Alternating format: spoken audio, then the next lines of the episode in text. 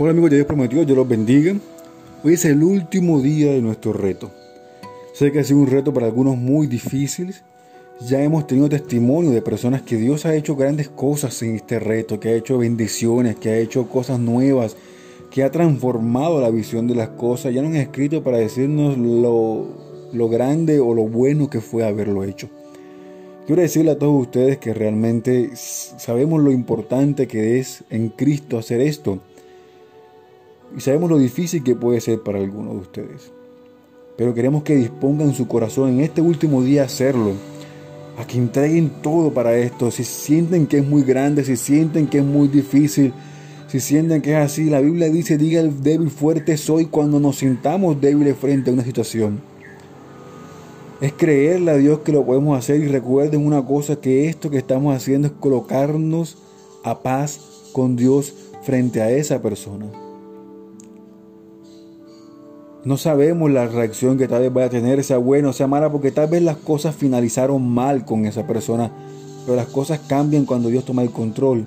Y aún así no importa cómo se den allá, lo importante es que tú de corazón intentaste transformar la situación.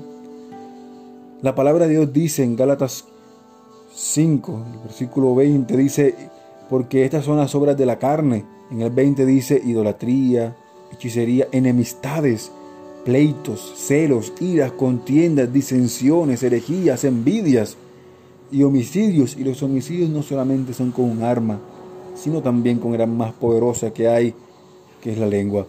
Así que hoy los invito a que, a que este último tramo de día se dispongan realmente a hacerlo, a colocarse a cuentas con Dios para que su ofrenda de amor, su ofrenda de oración, su ofrenda en dinero, se acepta delante de Dios. Así que los invito a que se esfuercen, un último esfuerzo, aquellos que han sentido, que han dudado, que han titubeado. Este es el momento de hacerlo. Vamos, créale a Dios que le pueda dar la fuerza para colocarse delante de esa persona y decir, te pido perdón por lo que pasó. listo. Y usted puede descargar su corazón y pagar su deuda con Dios de paz. Dios los bendiga grandemente. Esperamos grandes, grandes testimonios por esto. Hasta luego.